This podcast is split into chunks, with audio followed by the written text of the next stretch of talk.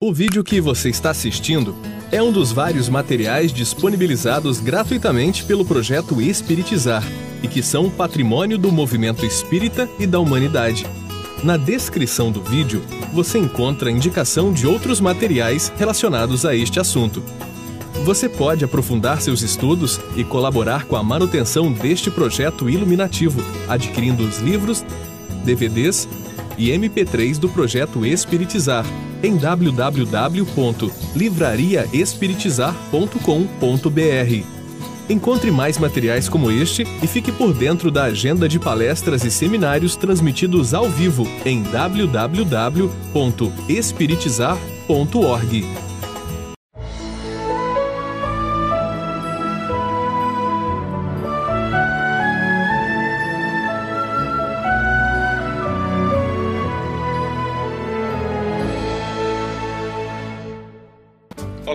seja bem-vindo ao programa Espiritizar. A parábola do semeador tem alguma relação com a exposição doutrinária espírita? É o que veremos agora com Alírio Cerqueira Filho. Confira! Vamos para a última atividade em que nós trabalharemos a importância da exposição doutrinária espírita. É a quarta parte do estudo que nós estamos fazendo de uma mensagem de Erasto, do, extraída do Evangelho segundo o Espiritismo, que aborda exatamente a responsabilidade da exposição doutrinária espírita. Nós já fizemos estudos nas três videoaulas anteriores e vamos concluir hoje para na, na próxima, no nosso próximo na próxima videoaula começarmos já a parte mais técnica do da exposição doutrinária.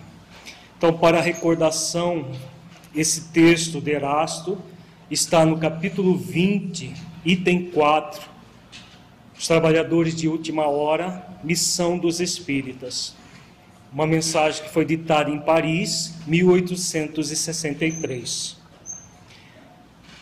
Diz Erasto: Não escutais já o ruído da tempestade que há de arrebatar o velho mundo e abismar no nada o conjunto das iniquidades terrenas? Ah, bendizei o Senhor, vós que haveis posto a vossa fé na sua soberana justiça e que novos apóstolos da crença revelada pelas proféticas vozes superiores e despregar o novo dogma da reencarnação e da elevação dos espíritos, conforme tenham cumprido bem ou mal suas missões e suportado suas provas terrestres. Não mais vos assusteis, as línguas de fogo estão sobre as vossas cabeças ó verdadeiros adeptos do Espiritismo, sois os escolhidos de Deus, ide e pregai a palavra divina. É chegada a hora em que deveis sacrificar a sua propagação, os vossos hábitos, os vossos trabalhos, as vossas ocupações fúteis. Ide e pregai. Convosco estão os espíritos elevados Certamente falareis a criaturas que não quererão escutar a voz de Deus, porque essa voz as exorta incessantemente à abnegação. Pregareis o desinteresse aos avaros, a abstinência aos dissolutos, a mansidão aos tiranos domésticos, como aos déspotas. Palavras perdidas eu sei, mas não importa Faz-se mister, regueis com os vossos suores o terreno onde tendes de semear, porquanto ele não frutificará e não produzirá, senão sob os reiterados golpes da enxada e da charrua evangélicas. Ide e pregai. Ó todos vós, homens de boa fé, conscientes da vossa inferioridade em face dos mundos disseminados pelo infinito. Lançai-vos em cruzada contra a injustiça e a iniquidade, Ide e proscrevei esse culto do bezerro de ouro, que cada dia mais se alastra. Ide, Deus vos guia. Homens simples e ignorantes, vossas línguas se soltarão e falareis como nenhum orador fala. Ide e pregai, que as populações atentas recolherão ditosas as vossas palavras de consolação, de fraternidade, de esperança e de paz. Que importam as emboscadas que vos armem pelo caminho?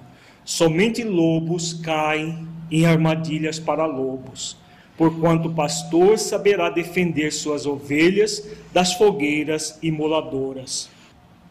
Ide, homens, que grandes diante de Deus, mais ditosos do que Tomé, credes sem fazerdes questão de ver, e aceitais os fatos da mediunidade, mesmo quando não tenhais conseguido obtê-los por vós mesmos. Ide, o Espírito de Deus vos conduz.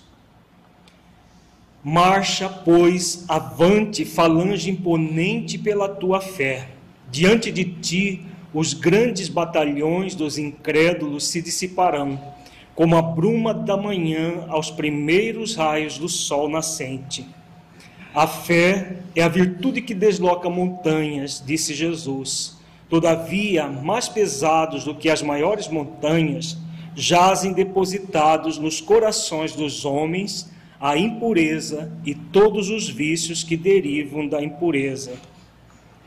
Parti então cheios de coragem para removerdes essa montanha de iniquidades que as futuras gerações só deverão conhecer como lenda do mesmo modo que vós, que só muito imperfeitamente conheceis os tempos que antecederam a civilização pagã. Sim, em todos os pontos do globo vão produzir-se as subversões morais e filosóficas. Aproxima-se a hora em que a luz divina se espargirá sobre os dois mundos. E depois levai a palavra divina aos grandes que a desprezarão aos eruditos que exigirão provas, aos pequenos e simples que aceitarão, porque principalmente entre os mártires do trabalho desta aprovação terrena encontrareis fervor e fé. Ide, estes receberão com hinos de gratidão e louvores a Deus a santa consolação que lhes levareis e baixarão a fronte rendendo-lhe graças pelas aflições que a terra lhes destina.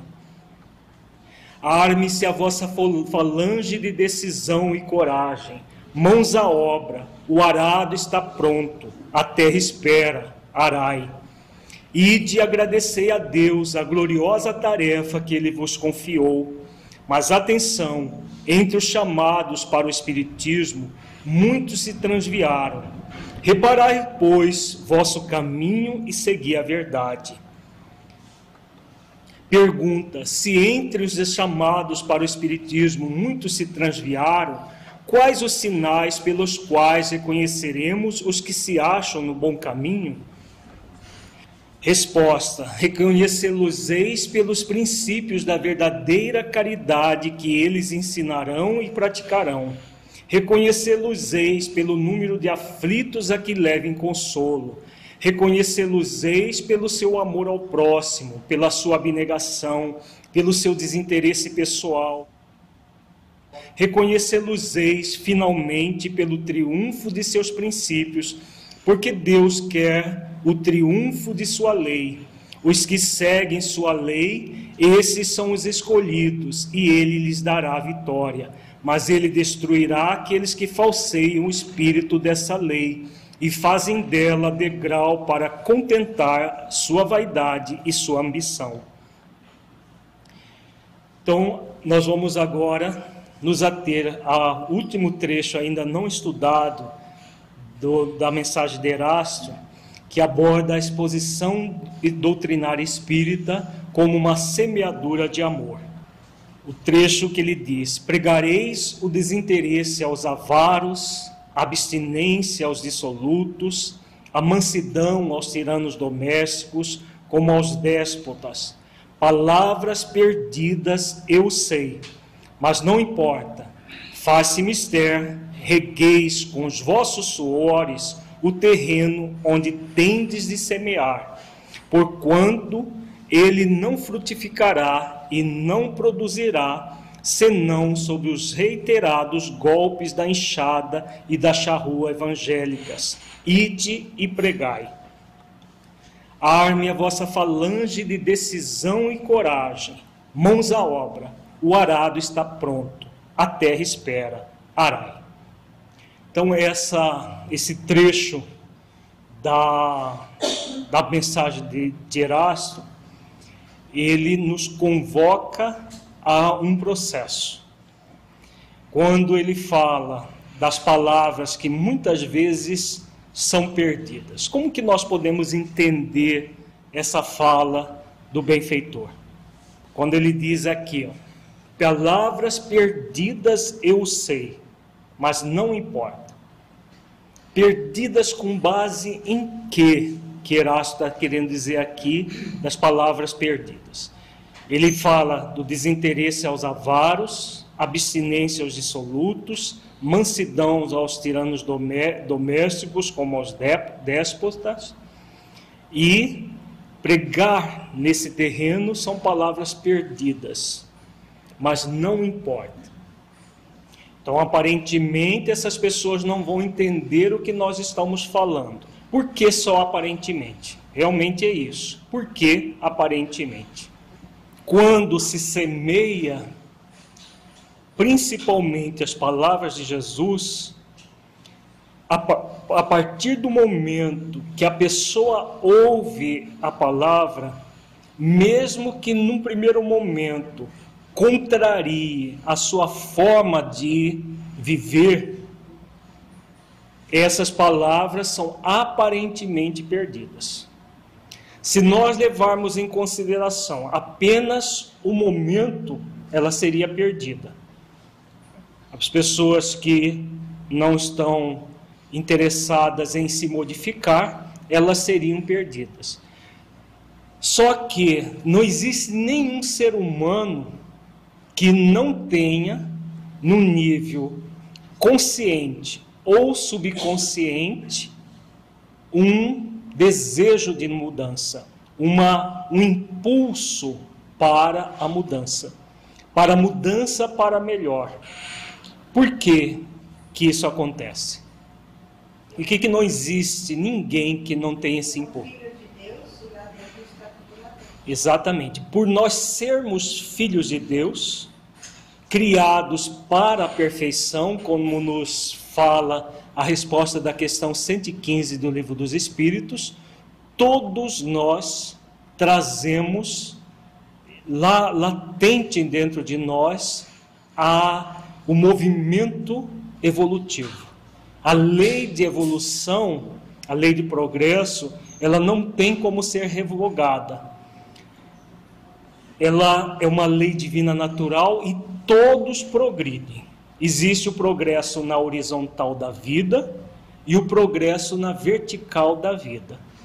As pessoas que ainda estão no, no, no processo de evoluir na horizontal da vida, ao ouvirem a palavra do Evangelho, a ouvirem a mensagem espírita cristã, elas aparentemente vão essas palavras ficar perdidas. Mas a partir do momento que uma pessoa ouve uma mensagem evangélica, rediviva, principalmente a rediviva pela doutrina espírita, aquilo vai ficar como um, o, Leon Denis fala como se fosse um, um neon, uma, uma energia que fica estimulando a pessoa.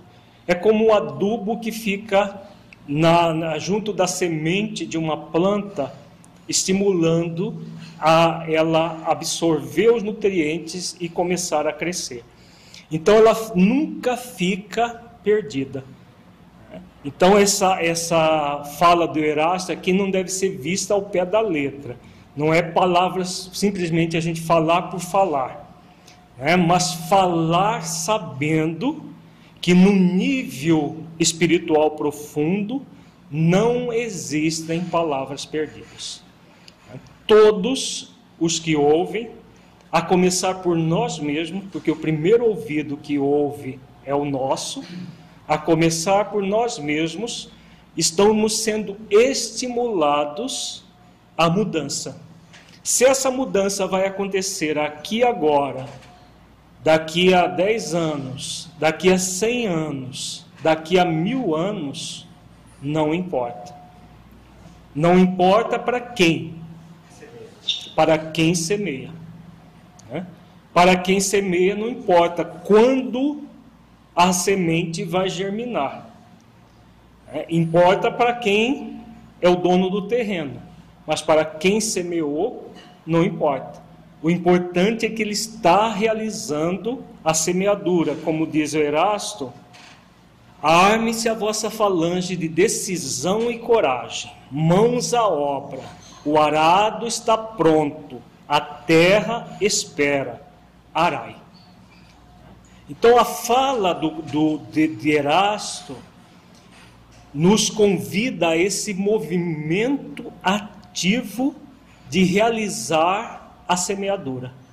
A semeadura de amor e a semeadura do bem.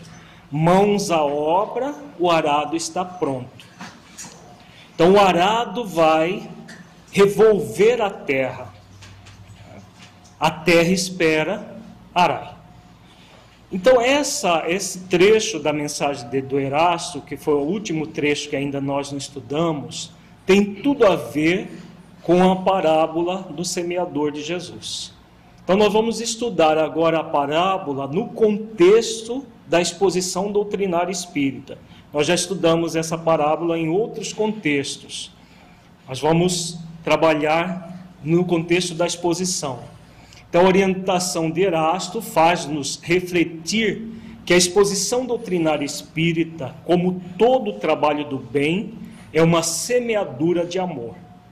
É fundamental sempre lembrar da parábola do semeador de Jesus para que estejamos realizando a exposição como um semeador das sementes de amor.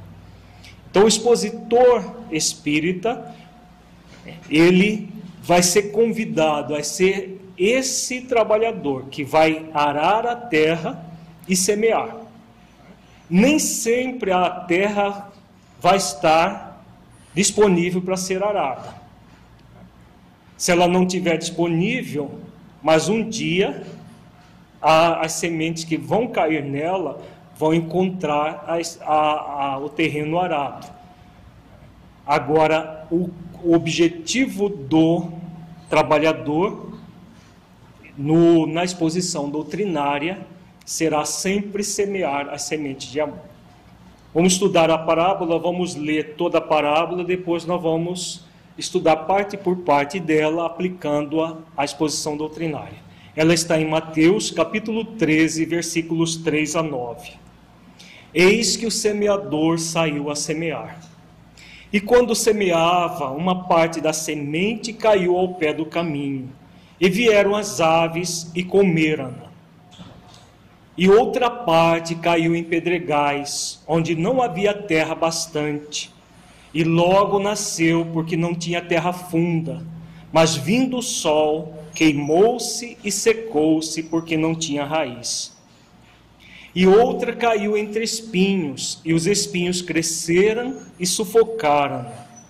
E outra caiu em boa terra, e deu fruto um a cem, outro a sessenta e outro a trinta. Quem tem ouvidos para ouvir, que ouça. Então a parábola é uma parábola curta, simples no linguajar, mas muito profunda.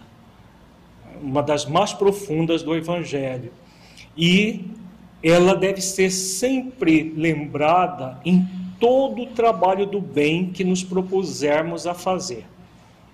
Porque o trabalhador do bem, ele vai ser sempre convidado a ser esse semeador das, das sementes de amor. Na exposição doutrinária, mais ainda. Por quê? Na exposição doutrinária, nós vamos semear indistintamente E na maioria das vezes nós nem conhecemos as pessoas que nos ouvem na intimidade. Por exemplo, nós já usamos essa parábola no, no trabalho do Serviço de Assistência e Promoção Social Espírita.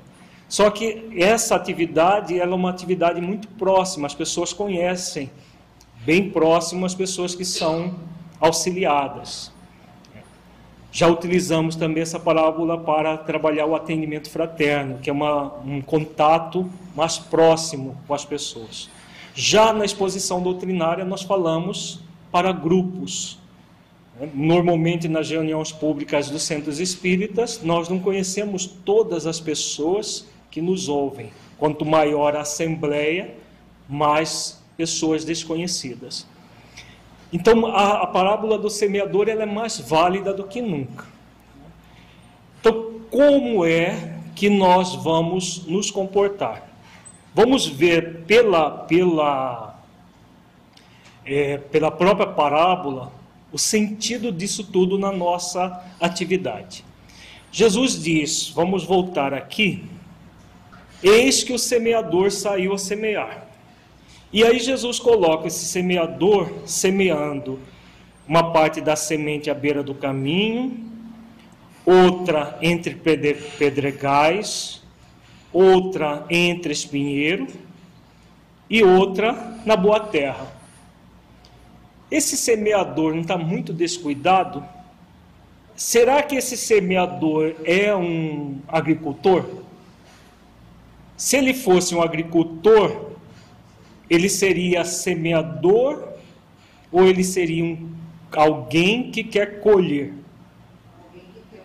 Alguém que quer colher. Então, o agricultor, o que, que ele faz? Ele só semeia na boa terra, porque ele quer ser o quê? Um colhedor.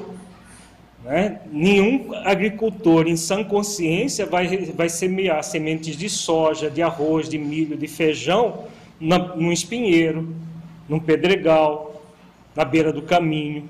Né? Por quê? Porque ele quer ser um colhedor, ele semeia para colher. Então, se um agricultor semeia para colher, por que, que o semeador que Jesus coloca aqui semeia em qualquer terreno? O que, que ele é? Qual é o princípio que Jesus quer dizer quando ele coloca esse semeador aí meio distraído, semeando à beira do caminho, no pedregal, no espinheiro e na boa terra. Então, na verdade, o semeador, eh, Jesus está falando, por exemplo, no contexto da exposição, como foi colocado. Se na exposição nós somos convidados a falar para um grupo de pessoas, maior ou menor, e os terrenos representam as pessoas, nós vamos ter na plateia diferentes tipos de pessoas, diferentes níveis de pessoas, pessoas mais conscientes da realidade da vida, pessoas menos conscientes da realidade da vida. E a tarefa qual é? Indistintamente, sem discriminação, como foi colocado também, semearmos para todos. Né? semearmos para todos indistintamente. As palavras de amor vai, vão cair no terreno e essas palavras de amor vão germinar ao seu tempo. Como o semeador das sementes de amor, ele não é um colhedor, ele semeia indistintamente. Quem é que colhe nesse, nessa questão do contexto da parábola, quem é que colhe os frutos? Hum? Jesus? No sentido ma macro, sim. Mas quem é que, que colhe? Aquele que ouve, aprende e põe em prática. Se nós refletirmos juntos, podemos dizer que todos, sem exceção, vão um dia aprender e pôr em prática? Todos. Por isso que o semeador sai a semear em qualquer terreno. Ele não vai semear só nos terrenos terra fértil. Por isso que o Erasto diz: falareis aos, é, aos déspotas, aos tiranos domésticos, aos devassos. Né? Ensinareis abnegação àqueles que não querem praticar abnegação, ainda. Né? Ainda. Porque, dentro de uma visão espiritual profunda, todos nós um dia chegaremos lá. Então, todos um dia se tornarão boa terra. Então, o semeador ele semeia as sementes de amor indistintamente, porque sabe que do ponto de vista espiritual profundo não existem palavras perdidas. Então, aquela fala do Erasto das palavras perdidas é só no sentido simbólico. Não há, dentro do, do processo do, do, da, da lei de, de evolução, da lei do progresso, palavras que sejam perdidas. Ficou claro isso, gente? Perguntas? Exatamente. O Afo lembra aqui de uma questão do livro dos Espíritos, né, qual é a mais é, sublime das virtudes? O completo desinteresse pessoal. Então, o que nós vimos na nossa primeira videoaula, baseado nos próprio, no próprio texto do Erasto, a questão do desinteresse pessoal. Se nós não estivermos fechados dentro de nós mesmos, no nosso ego, no nosso egocentrismo, nós vamos fazer o papel sempre do semeador. Por quê? Nós não estaremos em busca de aplausos. Nós não estaremos em busca de pessoas que pensam como nós. Mas nós estaremos em busca de semear a palavra de Jesus a rede viva pela doutrina espírita. Então, para o expositor espírita, isso é fundamental. Desinteresse pessoal. Nós vamos é, fazer as pregações nas exposições doutrinárias sem um movimento de convencer os outros que nós estamos com a razão e o outro não.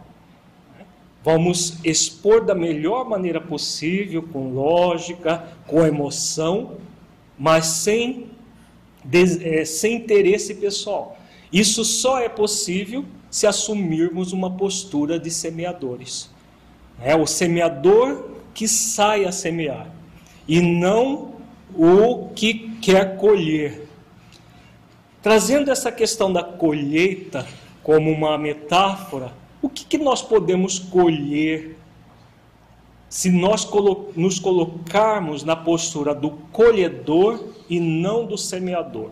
Na exposição doutrinária, o que, que nós buscaremos colher? Hum? Elogios, aplausos, que estarão nos estimulando a vaidade. Né? Nós vamos ficar perguntando para as pessoas se elas gostaram ou não do que nós falamos, para cavar um elogio aqui, acolá.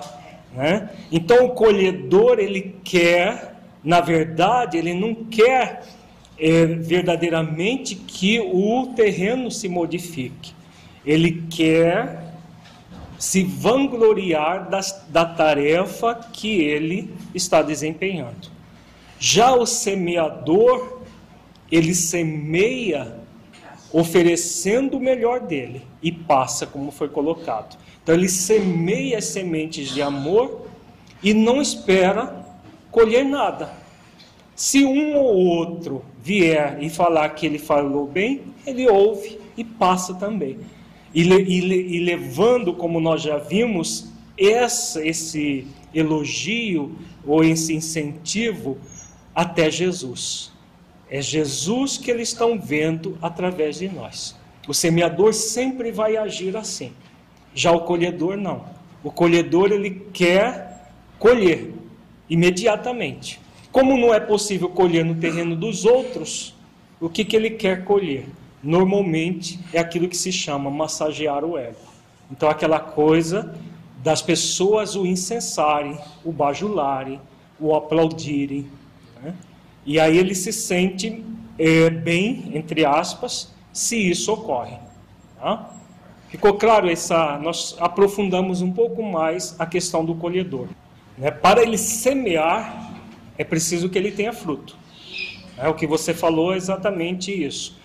Não temos como semear semente se nós não, temos, não tivermos a semente. Né? Por isso que o semeador ele deve estar concentrado nele mesmo, não de uma forma egocêntrica, concentrado dentro de uma visão espiritual profunda, na essência divina que ele é. Então, se nós estivermos concentrados na essência divina que nós somos, nós vamos buscar as questões essenciais da vida e nesse processo das questões essenciais da vida, nós vamos semear indistintamente em todos os terrenos, sem esperar minimamente que seja colher, qualquer que seja a colheita. Né? Semear, por exemplo, e já ver as pessoas saindo eh, dali do, da nossa exposição, eh, transformadas ou modificadas, nós não deveremos nunca esperar isso, porque de uma certa forma, se esperarmos isso, o foco não é na semeadura, o foco é em algum nível nós estaremos nos movimentando egoicamente, no sentido de que eu semeio e já quero ver os frutos da, da semeadura. A, a, os frutos da semeadura, mesmo na boa terra, pertencem a quem? Hã? Pertencem. Se, da, se a semente cai na boa terra, ela já vai germinar imediatamente, não vai? E os frutos pertencem a quem? Ao dono da terra que foi semeada. Né? se nós em algum momento, em algum nível, nos sentirmos lisonjeados por já a palavra ouvida já ser é, utilizada, se nos sentirmos lisonjeados, esse movimento é egóico. Que é diferente de você se sentir estimulado a produzir mais ainda, porque você enxerga em um ou outro uma modificação. Aí já é um incentivo aquilo que nós falávamos numa videoaula anterior a respeito de uma pergunta que a Teresa fez, a diferença entre elogio e incentivo. Quando nós nos sentimos incentivados, esse é um movimento essencial. Se nós nos sentirmos lisonjeados, nós estaremos no movimento do colhedor. Né? Incentivados, semeador. Lisonjeados, colhedor. Deu para perceber a diferença, gente? É, o, o Ângelo faz a pergunta, né, por que, que o Erasto é tão incisivo quando ele fala várias vezes id, id, id? Nós já estudamos isso, mas só, é, só aproveitando a, a, pergunta, se isso é um, um, convite ou uma, uma imposição, né? uma, hum? uma intimação. Como Erasto, na verdade, ele está repetindo o modelo qual é o nosso grande modelo e guia?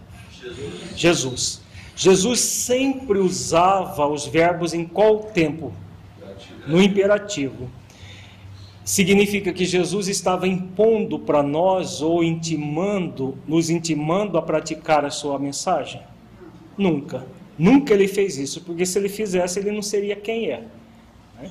Então, o verbo no imperativo para um espírito crístico e para um espírito superior, como Erasto, ele é um convite convocação, diferente de intimação.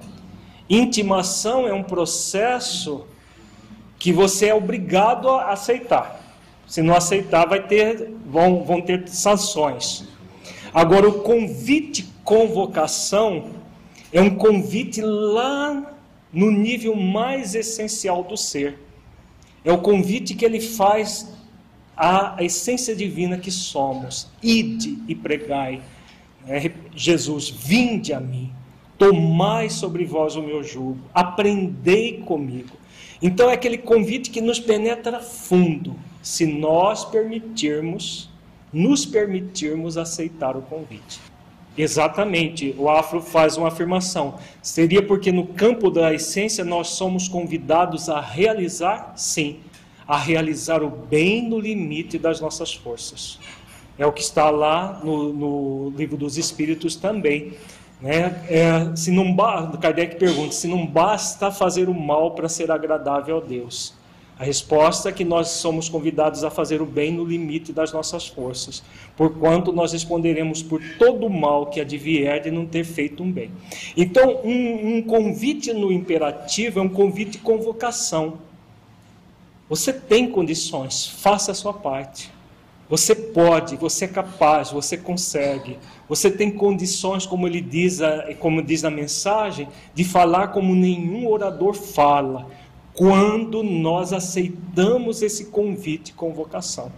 Então, quando nós aceitamos esse convite e convocação, nós não vamos ficar com medo, como nós trabalhamos na nossa aula anterior, do que vão pensar de nós, se vão nos achar ridículos ou não, se vão gostar do que a gente fala ou não.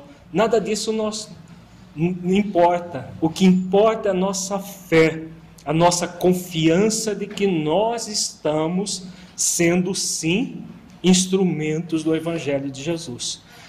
De acordo com a nossa pequenez, cada um no seu nível, mas nós estamos sendo sim instrumentos.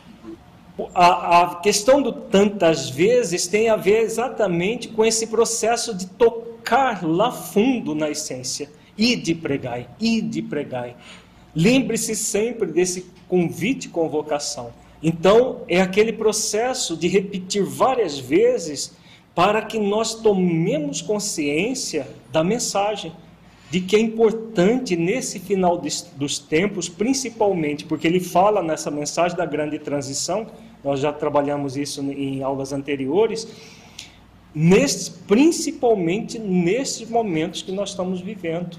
Porque a dor, o sofrimento campeia cada vez mais intensamente. E as pessoas se negam a falar de Jesus, se negam a falar do Evangelho. Às vezes tem casos espíritos que tem um expositor que fica lá toda semana porque não tem outras pessoas para falar. Né? Isso acontece, é, é, é, a, é, a, realidade de muitas casas espíritas, um, dois expositores no máximo. Só que as pessoas, todos nós sabemos falar. Né? Falar outras coisas a gente sabe, mas na hora de falar do Evangelho, nós titubeamos. Por isso a mensagem do, do benfeitor, ide pregai, ide pregai, várias vezes, fazendo esse convite e convocação. Nós podemos não aceitar. Não é lícito a gente não aceitar qualquer convite que, tem, que temos? É, nós temos o livre-arbítrio para fazer isso. Mas não nos convém não, não aceitar, porque é uma oportunidade muito muito significativa de trabalho do bem que nós estaremos jogando fora. Então não vale a pena jogar fora essa oportunidade. Vamos fazer tudo possível, fazendo florescer o nosso coração para poder ter os frutos para poder semear no coração do nosso próximo. O Alfa fala, faz uma, uma contribuição muito importante a questão do, é, de que nós vivemos no nível crístico, no nível da essência divina, um presente eterno. Porque, na verdade, é o divino dentro de nós. Então, esse divino dentro de nós, ele necessita ser estimulado. Então, quando Erasto vem e faz esse convite e convocação várias vezes, ele está nos convidando a essa proposta essencial das nossas vidas. Outras vezes nós já recusamos essa proposta, mas ela está sempre aí. Na verdade, ele está repetindo, ele não está falando dele. Quem Erasto repete? Jesus. Quem disse ir de pregar pela primeira vez foi Jesus. Né? Ele, ele convocou a todos os apóstolos ir e pregar. Então, é milenar esse convite e convocação. Quantas vezes nós que hoje estamos dentro do movimento espírita negamos esse convite em outras religiões? Muitas e muitas vezes. Muitas vezes nós agimos não como semeador, agimos como colhedor, colhendo é, aquilo que o, o ladrão rouba, que a ferrugem corrói e que as, pra, as traças destroem no passado, usando a própria religião, usando o próprio Evangelho de Jesus. Então esse convite e convocação se repete e se está se repetindo mais uma vez nesse final do final dos tempos, da grande transição do planeta. Nós aceitamos ou recusamos. Né? O convite e convocação está aí. Podemos recusar. Agora é importante lembrar: todos nós espíritas estamos sendo convidados a sermos quem? Trabalhadores de última hora. Né? É preciso lembrar isso. O recusa nessa última hora, o que, que pode significar pra, para nós? Nós temos a opção de ficar com pranto e ranger de dentes, né? recusando a ser trabalhador do bem nessa última hora. Então, quando Erasto vem faz toda essa convocação que nós estamos associando à parábola do semeador, é importante lembrar da fala de Jesus: ouçam aqueles que têm ouvido para ouvir. Né? Se nós utilizarmos dos nossos ouvidos, não apenas para escutar, mas para ouvir o convite e convocação e utilizá-lo de uma forma mais profunda possível nas nossas vidas, com certeza nós poderemos sim, ao, cada um que está fazendo esse, esse curso, que farão depois no DVD, poderá sim ser um expositor da, de uma casa espírita e dar o melhor que pode para renovar cada vez mais, falar do Evangelho de Jesus de uma forma vibrante, de uma forma entusiástica, que está faltando muito nos nossos centros espíritas. Os centros espíritas cada vez mais aumentam o número de frequentadores, porque a doutrina espírita tem sido divulgada maciçamente, e os, e os trabalhadores ativos das casas espíritas são poucos ainda, principalmente na área da exposição doutrinária, porque muitos ficam com medo. Mas por que, que tem medo, como nós vimos na nossa aula anterior? Porque tem medo, porque na verdade estão focados no colher e não no semear. Se nós formos ver todos os medos que nós vimos na, na nossa aula anterior, eles são medos do colhedor. Porque o colhedor, o que, que ele quer? Ele quer aplauso, ele quer que, a, que ele fale e as pessoas achem maravilhoso. Agora, se nós semearmos, nós vamos dar o melhor que podemos. Quem dá o que pode, dá tudo, ensina Joana de Ângeles. Então, temos a pergunta aqui: por que Jesus usou essa imagem de um semeador tão descuidado? Já respondemos, né? Porque esse semeador ele não é um colhedor. Porque na verdade ele não é um semeador qualquer. Esse semeador de Jesus não é um agricultor, mas representa todo aquele que semeia sementes de amor no coração do seu próximo. Jesus chama a atenção não para o semeador em si, mas para o tipo de terreno em que a semente cai. Então vejamos os, o tipo de terreno. Os diferentes tipos de terreno simbolizam diferentes perfis psicológicos de pessoas na sociedade. Temos seis perfis na parábola: beiro do caminho, pedregal, espinheiro e três perfis de boa terra, que produzem 30, 60 e 100.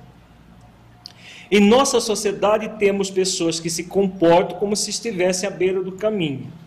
Essas pessoas permanecem na periferia da vida e vivem de maneira superficial, sem comprometimento com a própria vida. Essas pessoas vão até os centros espíritas, gente? Vão, nas reuniões públicas principalmente. Para quê? Na maioria das vezes, para tomar passes e vão para tomar passes, e se forem e assistirem à exposição doutrinária, vão ouvir a palavra de Jesus. Né? Se estão à beira do caminho, estão numa superficialidade, as sementes de amor vão ficar. Mas um dia, toda a beira do caminho vai se tornar terra fértil, boa terra. E aí a semente germina. Então eles vão até as casas espíritas, naturalmente, como todo, como muita gente vai. Eles estão muito distantes da verdade libertadora e vivem como autômatos, distantes do real sentido da vida.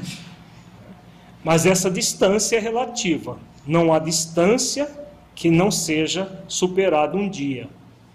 Então, a beira do caminho é uma metáfora sobre as pessoas que ainda estão na superficialidade, estão à beira do caminho. São aquelas pessoas que não são nem boas nem más, estão muito superficiais ainda. A semente cai, mas não tem como germinar naquele momento. Então, é aquela pessoa que é o espírito neutro lá da escala espírita. Não são más, mas também não são boas mas estão vivendo e, e, e muitas vezes buscam as casas espíritas, buscam as, as exposições que às vezes são feitas até fora da casa espírita, por curiosidade. Agora, é aquela curiosidade que vai, a pessoa vai, ouve, mas a palavra evangélica nunca vai desaparecer de onde? Onde que a palavra evangélica vai estimular? A essência divina que somos. Então a palavra vai estimular o Cristo interno. Então fica com aquela, como se fosse um, uma, uma pequena luzinha que fica acendendo e apagando, acendendo e apagando, né? E piscando ali, né? Não é acendendo e apagando, piscando. Aquele processo chamando a atenção do Cristo interno para tomar consciência da vida. Então a pessoa está à beira do caminho, está na superficialidade. Agora, o que gera a superação da superficialidade? Aliás, superação de qualquer um dos perfis é, inferiores. O que vai gerar essa mudança a pessoa vem a uma casa espírita, ah, eu vou lá para tomar paz. Tá, mas mesmo assim ouve a palavra. Mesmo que ela não esteja prestando atenção, a palavra divina não fica na sua memória perispiritual? Fica ou não? Fica. Tudo que nós ouvimos, que nós lemos, fica registrado na memória. Tá? Se fica na memória, quando é que a pessoa vai lembrar dessas palavras? No momento do sofrimento. No momento do sofrimento, o que ela ouviu que acena para ela a libertação do sofrimento, aí faz despertar o que você falou, que é o aprendiz da vida que vai começar voluntariamente a aprender. Aí a beira do caminho vira a terra fértil tudo aquilo que foi semeado, ela vai começar a fazer germinar para produzir os frutos. Para a pessoa que semeou, importa quando vai ser isso? Não. O importante é que naquela pessoa tem uma semente que seja do expositor espírita que expôs, se for é, nosso ou do outro, o importante é que tenha sementes, que nós semeamos. Exatamente. O, o Rafa lembra da, da, da, do encontro de Publio Lentulus com Jesus. Jesus falou é, um, uma série de palavras para ele. Naquele momento ele virou as costas para Jesus. Mas nunca mais ele esqueceu. Ele coloca isso há dois mil anos. Né? Já como Emmanuel já vivenciando plenamente a mensagem de Jesus no seu coração. Então, independente de ter ser Jesus que fala, ou alguém que fala com entusiasmo, em nome de Jesus, essas palavras ficam impregnadas em nós, no nosso Cristo interno. Elas não fazem o Cristo interno brilhar, mas elas estimulam o Cristo interno a brilhar. Né? Então fica ali, ressoando, ressoando. Um dia a pessoa toma consciência e sai da superficialidade e vem para o nível de profundidade. Percebamos que o, o Públio Lentos, nessa época, ele estava à beira do caminho. Ele não era um homem mau, mas também não era um homem bom. O Ângelo lembra, até os que estão dormindo na palestra, sim, por quê? Porque ele está desdobrado, do, mesmo que ele esteja fora do corpo, no nível subconsciente, ele está registrando. Tá? Isso é motivante. É, ele está registrando no nível subconsciente. É claro que quem está dormindo na palestra, porque tem gente que vai para dormir na palestra para esperar o passe, né? Se somos nós que estamos fazendo isso, é bom, é, é servir de alerta. Agora, se nós tivermos na exposição, todo mundo tiver assim, também é bom ficar de alerta. Porque de repente você está falando de uma maneira xoxa. Agora, se é um ou outro, é o sono hipnótico. O sono hipnótico, você está semeando só para o encarnado, você também está semeando para o desencarnado, que está hipnotizando. Então o, o, o encarnado está lá meio dormindo, ou, ou dormindo inteira, inteiramente, mas o desencarnado também está ouvindo.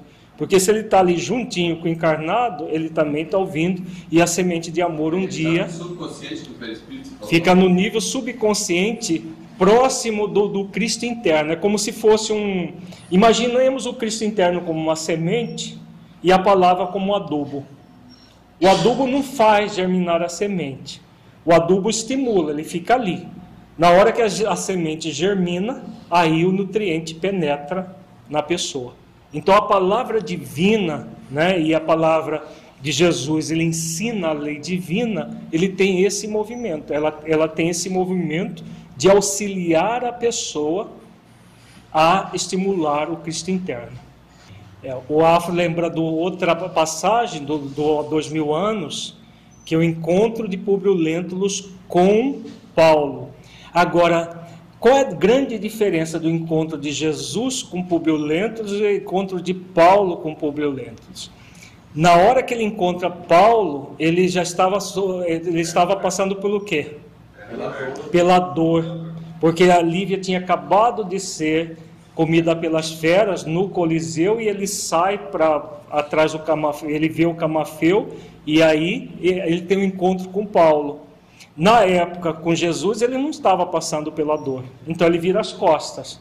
Na hora que ele encontra Paulo, a semente de amor que, das palavras de Paulo já o pegam com o coração um pouco balançado. Ele não se transformou naquela hora, mas já teve uma grande diferença em relação, já houve uma grande diferença em relação a, ao encontro com Jesus. Claro que o encontro com Jesus já estimulou, o encontro com Paulo estimulou mais ainda. E depois, 50 anos depois, ele se renova, como está lá no livro 50 anos depois. Quem são os pedregais? Os pedregais com pouca terra, aonde a semente cresce rapidamente e logo morre, queimada pelo sol simbolizam aqueles que se empolgam com a possibilidade de evoluírem, mas logo se desmotivam. Já reconhecem a verdade, mas ainda não querem se comprometer com ela. Os que estão no movimento de pedregal são aqueles que já têm o indício de despertar para o bem, para o bom, para o belo, mas a terra ainda é pouca. Como é pouca, tem mais pedra do que terra. A semente cresce rápido, mas logo é crestada pelo sol. Então, aquela pessoa que se empolga, ouve, oh, não, agora eu vou fazer, vai acontecer. Por exemplo, a pessoa que é, assiste um seminário, assiste um, uh, é, uma, uma palestra e sai de lá falando que vai melhorar, que vai isso, que vai fazer aquilo, mas logo em seguida arrefece, arrefece e fica por isso mesmo. Então ela já tem uma propensão, mas ainda tem pouca terra. Né? Agora, todo o pedregal, ele também vai ser transformado, né? Chega o momento que a dor e o sofrimento vai também arar o pedregal, tirar as pedras e transformar o pedregal numa terra fértil. Agora, as pessoas semelhantes aos espinheiros são as que, por mais que os, as sementes amorosas caiam sobre elas, as sufocam sob o peso dos sentimentos egóicos, tais como orgulho, o egoísmo, a vaidade, a presunção, como se a vida não fosse uma dádiva divina para a sua própria evolução. É esse, essa categoria de pessoas que Horácio fala: os déspotas, os sensualistas, as pessoas que ainda estão na condição de espinheiros. Mesmo a esses, nós temos um compromisso de semear as sementes do amor, né, que sufocam a, a, a semente divina, mas essa semente nunca perece, sempre vai ficar ali, aguardando que o sofrimento transforme o espinheiro em humus. O espinheiro que vai ser é, transformado em pó, transformar e, e virar para virar humus e ser é, fertilizado, ser tra transformado em terra fértil. Tá? Essas pessoas também vão aos centros espíritas? Também vão, né? em menor número, assim como os pedregais também vão em menor número. É, aliás, os pedregais vêm em maior número até, mas os espinheiros também vão em menor número do que os que estão à beira do caminho, que estão na neutralidade. Mas, vez ou outra, nós vamos falar até essas pessoas. Se agirmos como semeador, estaremos servindo e passando. Então, a pessoa que está no perfil espinheiro é aquela que, ao receber a semente de amor, a sufoca com a rebeldia do desamor é o perfil de pessoa que ainda está cultivando o desamor pelo desamor. É diferente dos dois primeiros, porque um deles está na sua superficialidade, nem bem nem mal, o outro já tem a propensão ao bem, mas é um bem muito fugaz, e no espinheiro ainda está francamente no mal. O espinheiro é o perfil daquele que sufoca o amor a partir do desamor. São os francamente materialistas que produzem o mal para o próximo, principalmente e é claro que pela lei de causa e efeito, para eles mesmos. Essas pessoas sufocam as verdades dentro de si mesmas e normalmente enveredam por caminhos que produzem muito sofrimento para os outros e para si mesma, o qual estará posteriormente transformando-as. Então, todo esse sofrimento, pela lei de causa e efeito, retorna a essas pessoas e que estarão transform as transformando. Quando esse sofrimento vem, as sementes de amor que foram semeadas vão fazer a sua função. Temos os que já estão como a boa terra, simbolizando aqueles que já buscam sentido para a própria vida, que, veem, que a veem como uma dádiva divina para a sua evolução. Buscam a verdade libertadora com o objetivo de revolver a terra a fim de produzirem de acordo com a sua fertilidade. Uns produzem 30, representando aqueles que iniciaram um processo de fertilização da própria existência. Já estiveram em outros perfis, e graças à dor que esses perfis geraram, essas pessoas resolvem aceitar o amor divino e a produzir amor em si mesmas. Então, aquele início da produção, né, produzindo 30, é a pessoa que tomou consciência da realidade de, da vida e busca fazer com que o seu Cristo interno produza as sementes de amor. Para ser semeador, é preciso já estar pelo menos nesse perfil. Talvez não produzindo nem chegue, nem chegue a 30, mas pelo menos na boa terra. Por quê? Porque ele precisa estar produzindo as sementes de amor. E o que é produzir a semente de amor? Nós vimos na nossa primeira aula. Fazer os esforços para domar as suas más inclinações. É aquilo que é aquele texto de Kardec, quando ele reconhece o verdadeiro espírita, pelo esforço que ele faz para domar as suas más inclinações. Então, quando nós já estamos no, no movimento do esforço, é porque nós já nos tornamos terra fértil. Porque senão nós vamos entrar naquele processo de fazer a exposição puramente teórica, aquela exposição oca, vazia de conteúdo energético, vazia de magnetismo. Porque aquele que fala sem que o coração esteja cheio daquilo que fala, falará de uma forma superficializada.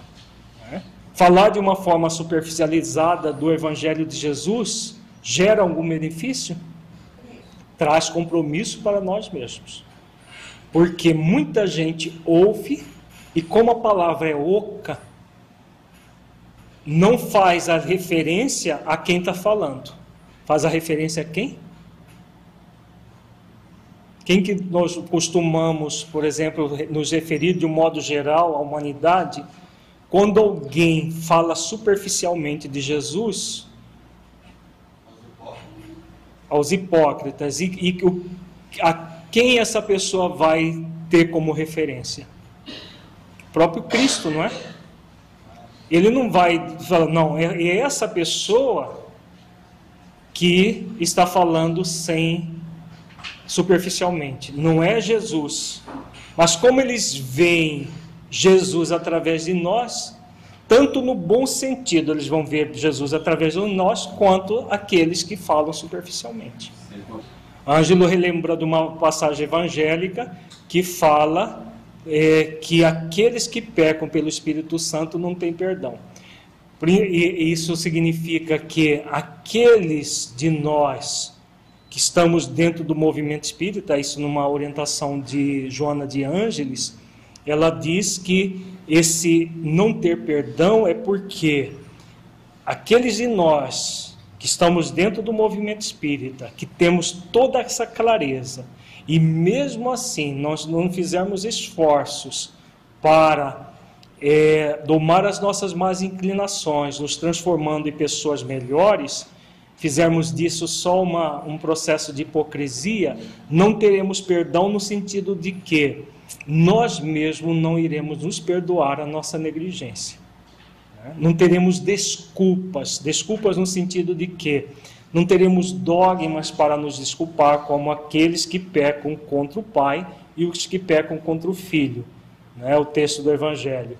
Então, os que pecam contra o Pai e o Filho são as pessoas de, das religiões que não têm a, a, a clareza que a doutrina espírita tem, que é a doutrina do, dos espíritos superiores da Terra. Então, nós não temos como alegar ignorância então, o que, que vai acontecer? É esse processo de, de ansiedade de consciência que resultará. Né? É claro que não devemos também ver o pé da letra, porque não existe nenhum processo que não tenha perdão. Agora, como trabalhadores de última hora, quando é que vai dar, se dar esse perdão? Em que momento vai se dar esse perdão? Onde vai se dar esse perdão? com certeza só Deus o sabe. Né? Mas muito provavelmente nos entraremos em situações limitadoras muito graves se fizermos isso. Né? Lembrando da fala de Jesus: muito se pedirá a quem muito foi dado. Então, se nós na exposição apenas falarmos, sem que o nosso coração esteja fértil, para podermos realmente falar daquilo que está cheio o nosso coração, nos, assemelha, eh, nos assemelharemos aos hipócritas, como disse Jesus. Né? E aí não há justificativa. Se no passado nós mesmos já justificamos que falimos por causa dos dogmas, hoje já não é mais possível. Então a agravante está nisso. Agora, que isso não sirva de desestímulo para as pessoas, porque muitas pessoas ouvem falas como essa, não, então não vou nem ser expositor. Aí o ir de pregar e do Erasto, né, desse convite e convocação, é jogado fora porque a pessoa não quer se esforçar para. Aí tem a ver com aquilo que nós falamos no, no, no, também na nossa aula passada, o medo do sucesso. Porque o sucesso exige esforço, dedicação, todo um trabalho na direção da vida. Aí a pessoa que ela não quer fazer esforços, não dá para servir a dois senhores. Né? Agora, é deixando de fazer a tarefa o melhor caminho? Não. Por comodismo, nós até podemos fazer isso, mas não nos convém fazer isso porque nós anestesiamos a consciência enquanto estamos encarnados. Depois de desencarnados, a nossa consciência vai, vai pedir contas do quê?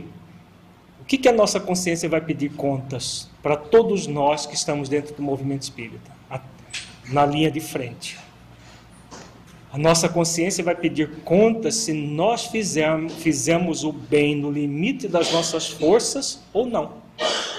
Então, se por comodismo, para não, não, nos comprometer, não nos esforçar, nós deixamos de fazer mu muitas exposições, né, nós deixamos de fazer o bem no limite das nossas forças. E se deixarmos de fazer o bem no limite das nossas forças, é claro que a nossa consciência não nos perdoará por causa desse, desse agravante. Deixou de fertilizar o próprio coração para poder ser um semeador. Porque para semear de fato é preciso fertilizar o próprio coração para produzir as sementes. Outros produzem 60, representando aqueles que já estão em situação mediana, despertaram há mais tempo e utilizam a verdade para transformar as suas vidas para melhor. Então, os que já estão numa condição mediana já estão trabalhando em função de cada vez mais é, trazer essa verdade para dentro de si mesmo. Outros produzem 100, cuja representatividade assenta-se na fidelidade à verdade. Têm as suas vidas repletas de sentido, com excelente qualidade, e utilizam todos os recursos para viver o ser que eles são em comunhão plena com Deus.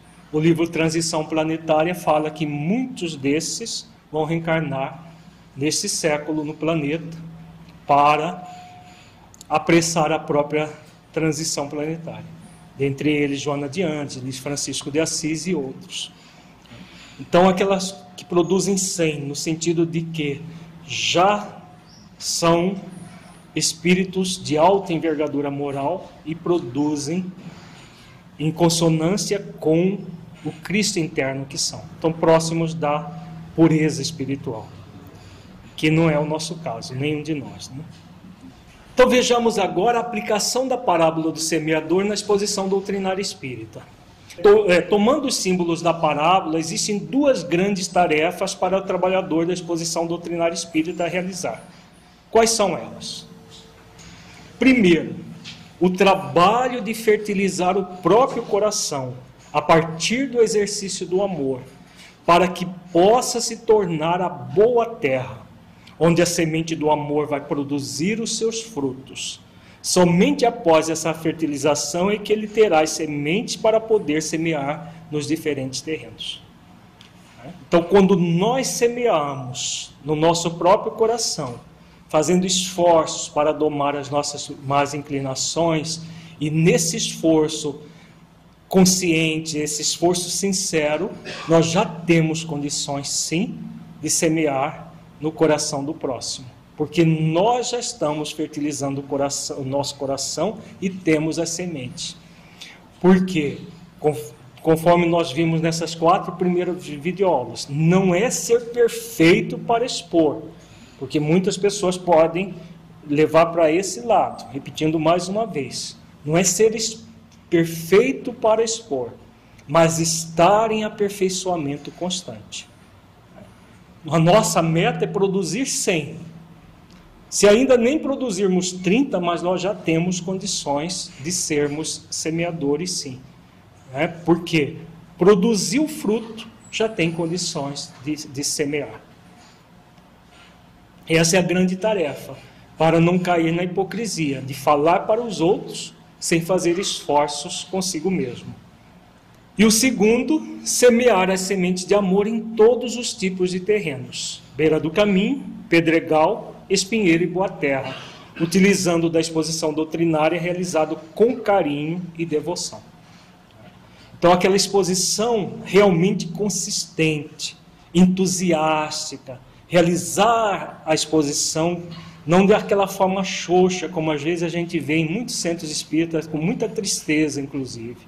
As pessoas quase que dormindo, o próprio expositor em pé ali quase dormindo, a plateia dormindo, porque ninguém aguenta aquela exposição, e as pessoas falando sem, sem brilho, sem entusiasmo do Evangelho de Jesus. Isso é muito triste. Por quê? Falar do Evangelho de Jesus sem carinho e devoção, como se nós estivéssemos falando para Ele diretamente, é muito triste. Podemos até fazer isso, mas não convém. O que nos convém é realmente realizar com entusiasmo, Porque quem fala com entusiasmo, e o entusiasmo vem de onde? De onde vem o entusiasmo? Do esforço que nós fazemos para domar as nossas más inclinações. Se você está no esforço, você vai falar com entusiasmo, porque você vai falar daquilo que está cheio o coração. Agora, se você faz corpo mole, você vai falar de forma xoxa, porque lá no fundo nem você acredita no que está falando. Né? Porque a pessoa que não acredita no que está falando, ela não tem como falar com convicção. Ela vai falar aquela coisa xoxa, morna para os outros.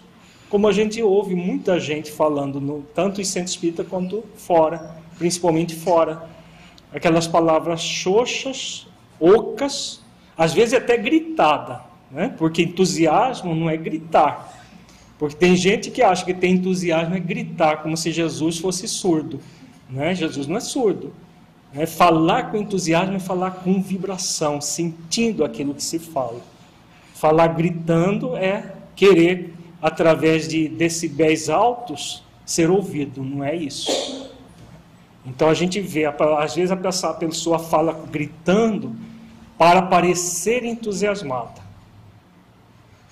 Outra, outras vezes, outra, você vê a pessoa falando com uma melodia porque ela está sendo entusiástica realmente.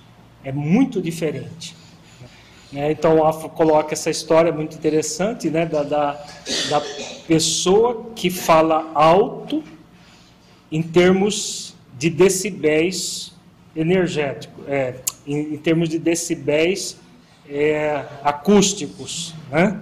Agora fala baixo do ponto de vista da emoção, do sentimento. Então é importante que nós busquemos falar alto do ponto de vista da emoção, do sentimento. O entusiasmo não tem a ver com volume de voz, de altura de voz, tem a ver com volume de sentimento do coração. Do ponto de vista espiritual, as sementes de amor são tudo aquilo que dão sentido à vida tais como a mudança de nós mesmos para melhor, um exemplo de uma postura ética, uma ação para o bem social em favor de um mundo melhor, uma oração, um bom pensamento, um sentimento nobre, uma orientação que damos individual ou coletivamente, etc.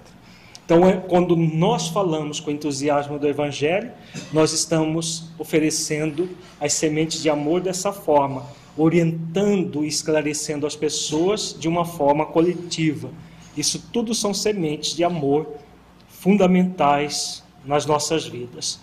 Todas essas ações são sementes de amor imperecíveis, caindo por todos os terrenos, estimulando-os a se fertilizarem. A exposição doutrinária espírita realizada em nome do bem maior funciona como as sementes de amor que caem nos diferentes terrenos. E, independentemente da condição em que se encontra o terreno, ficarão aguardando o momento de germinar. Não tenhamos dúvidas disso, né? porque nós somos espíritos imortais criados para a felicidade. Então, toda e qualquer semente qualquer palavra dita com entusiasmo, amor, carinho e devoção vai ficar na psicosfera da pessoa.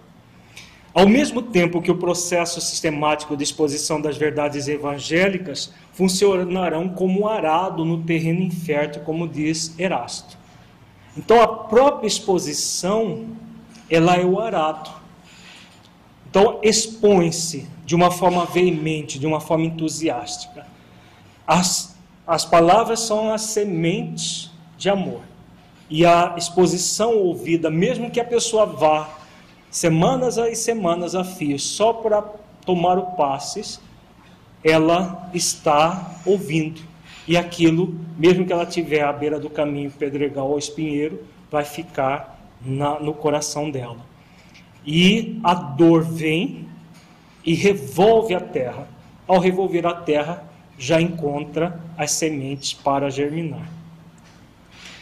No trabalho de exposição doutrinária espírita, que tipo de desafios encontraremos entre aqueles que vêm para ouvir as nossas exposições no que tange aos perfis de terrenos? Qual é o grande desafio, gente? O trabalhador do bem em qualquer área de atuação, especialmente na exposição doutrinária espírita, estará sendo convidado a ser um semeador e não um colhedor, como nós falamos desde o início. Então, esse é o grande desafio. Por quê? Como o ego ainda fala muito alto dentro de nós, nós queremos ser o colhedor e não o semeador. Ah, não vou falar mais lá naquele centro, porque a gente fala lá, ninguém depois fala que a gente falou bem, ninguém aplaude, ninguém faz isso, ninguém faz aquilo. Não vou falar mais lá. Eu vou no lugar onde as pessoas gostam de mim. Então, esse aí é um semeador? Não. Esse é um colhedor. Né? Porque ele quer colher os louros da exposição que faz. De quem dependerá a mudança dos três perfis inferiores para os perfis de boa terra? Do semeador ou da própria pessoa de determinado perfil? Da própria pessoa, como nós já vimos também. Dependerá da vontade da pessoa. Por isso, o semeador não é um semeador qualquer. Ele não é um colhedor que precisa semear apenas na boa terra. O semeador somente tem o compromisso de semear não de transformar a beira do caminho, pedregal e espinheiro em terra fértil.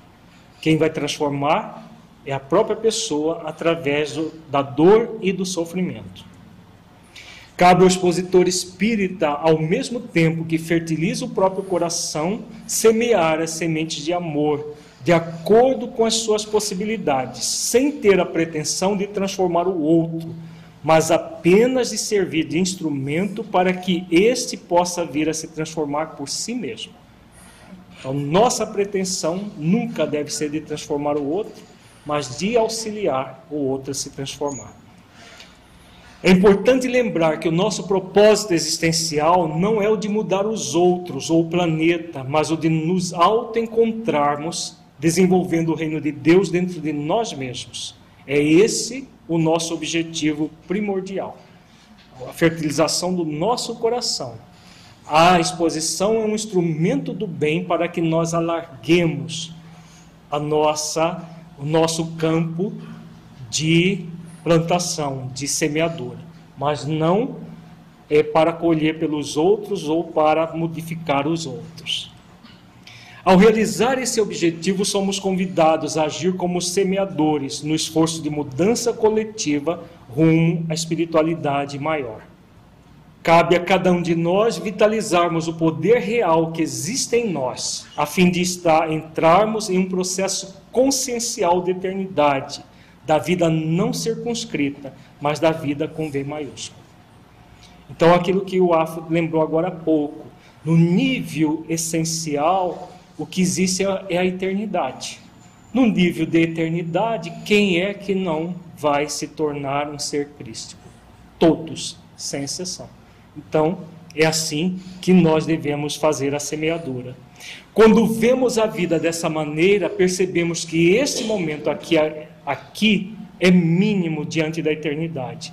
Porém, nesse mínimo, somos convidados a fazer o máximo que podemos e aí as coisas acontecem não da forma como desejaríamos, mas da forma como é possível acontecer, tanto conosco quanto as demais pessoas. Seria bom que todos já fossem boa terra? Sim. É, mas, num planeta de expiações e provas, a maioria está nos três perfis inferiores e não nos três superiores. Para agirmos como semeadores de amor, é importante lembrar sempre a parte referente à oração Pai Nosso, em que Jesus fala: Seja feita a vossa vontade. Qual é a vontade de Deus para todos nós, gente? Qual é a grande vontade de Deus? Que nós evoluirmos até a perfeição. Ele nos criou para isso. Nós somos presentes do universo. E Deus nos criou para a perfeição. Essa é a vontade dele. Então é a nossa evolução, que melhoremos e sejamos plenamente felizes. Essa vontade de Deus é idêntica para todos os seus filhos, todas as suas criaturas. Ele criou leis que vão nos levar é, até lá, custe o que custar. Essas leis são inexoráveis. Não temos como fugir desse caminho. Contudo, temos o poder de evoluir por nós mesmos. O outro evolui por ele mesmo Cada um tem o seu momento de despertar e seguir o seu caminho. O expositor espírita é convidado a evoluir por si mesmo, tornando-se exemplo de boa terra, ao mesmo tempo que semeia no coração de todos aqueles que buscarem assistir às suas exposições doutrinárias, independentemente de qual perfil esteja. Então, essa é a grande condição do expositor espírita: tornar-se exemplo de boa terra. Por quê? Ser boa terra é aquela pessoa que faz esforços para dominar as suas más inclinações, trabalhando sempre na sua transformação interior, que mostra de forma viva que vale a pena pagar o preço pelo esforço do bem. Então, quando ele fala e vibra isso, as sementes de amor vão penetrar fundo em qualquer perfil que seja. Agora, se ele fala de uma maneira morna, xoxa, nem nos boa terra vai conseguir penetrar, porque não, não é uma semente de amor verdadeiramente. Muito obrigado pela sua companhia. No nosso site você pode aprofundar ainda mais os seus estudos. Acesse www.espiritizar.org e até o nosso próximo encontro.